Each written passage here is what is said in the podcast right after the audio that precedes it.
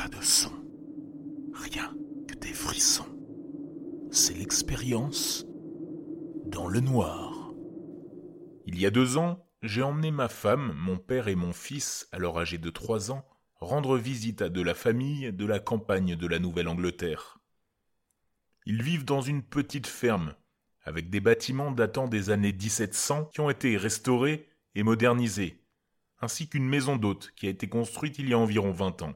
Ma cousine est une photographe prolifique, et ma tante avait décoré la plupart des pièces de la maison principale et de la maison d'hôte avec ses photos. Nous n'avions pas tout de suite remarqué les photos dans la maison d'hôte lorsque nous sommes arrivés, probablement parce que nous étions tous en décalage horaire. Je me suis tourné vers mon père et j'ai remarqué qu'il était assis devant la photo d'une pièce dans une maison délabrée. La pièce avait une grande fenêtre où la lumière du soleil entrait, projetant des ombres sur toute la longueur de la pièce vers un coin sombre. La photo m'a donné un sentiment de malaise, mais je n'en ai pas tenu compte. Nous avons terminé le petit déjeuner et nous nous sommes tous levés de table et j'ai remarqué que mon fils marchait en décrivant un large arc de cercle au bout de la table, là où mon père était assis. Encore une fois, c'était un comportement bizarre, mais j'ai pensé que c'était aussi un comportement lié à un enfant de trois ans, peut-être normal. Au cours du jour suivant, j'ai remarqué qu'il était de plus en plus mal à l'aise chaque fois que nous étions à la table à manger, et qu'il faisait tout ce qu'il pouvait pour éviter de regarder la photo. J'ai décidé de lui demander ce qui n'allait pas et il m'a répondu de manière très concrète Le méchant homme sur la photo me regarde.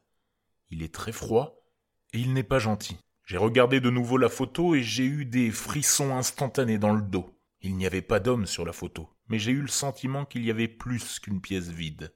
J'ai décidé de demander à ma cousine de me parler de cette photo, et elle m'a dit qu'elle avait été prise dans une ferme abandonnée un peu plus loin dans le nord.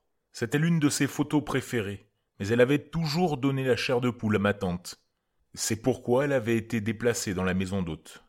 Les jours suivants, chaque fois que j'interrogeais mon fils à ce sujet, il me disait des choses comme Le méchant homme me regarde, il ne m'aime pas, il veut me faire du mal.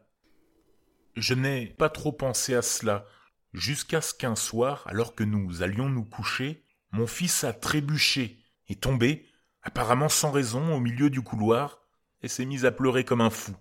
Quand je lui ai demandé s'il allait bien, il a dit Le méchant homme m'a fait mal à la jambe.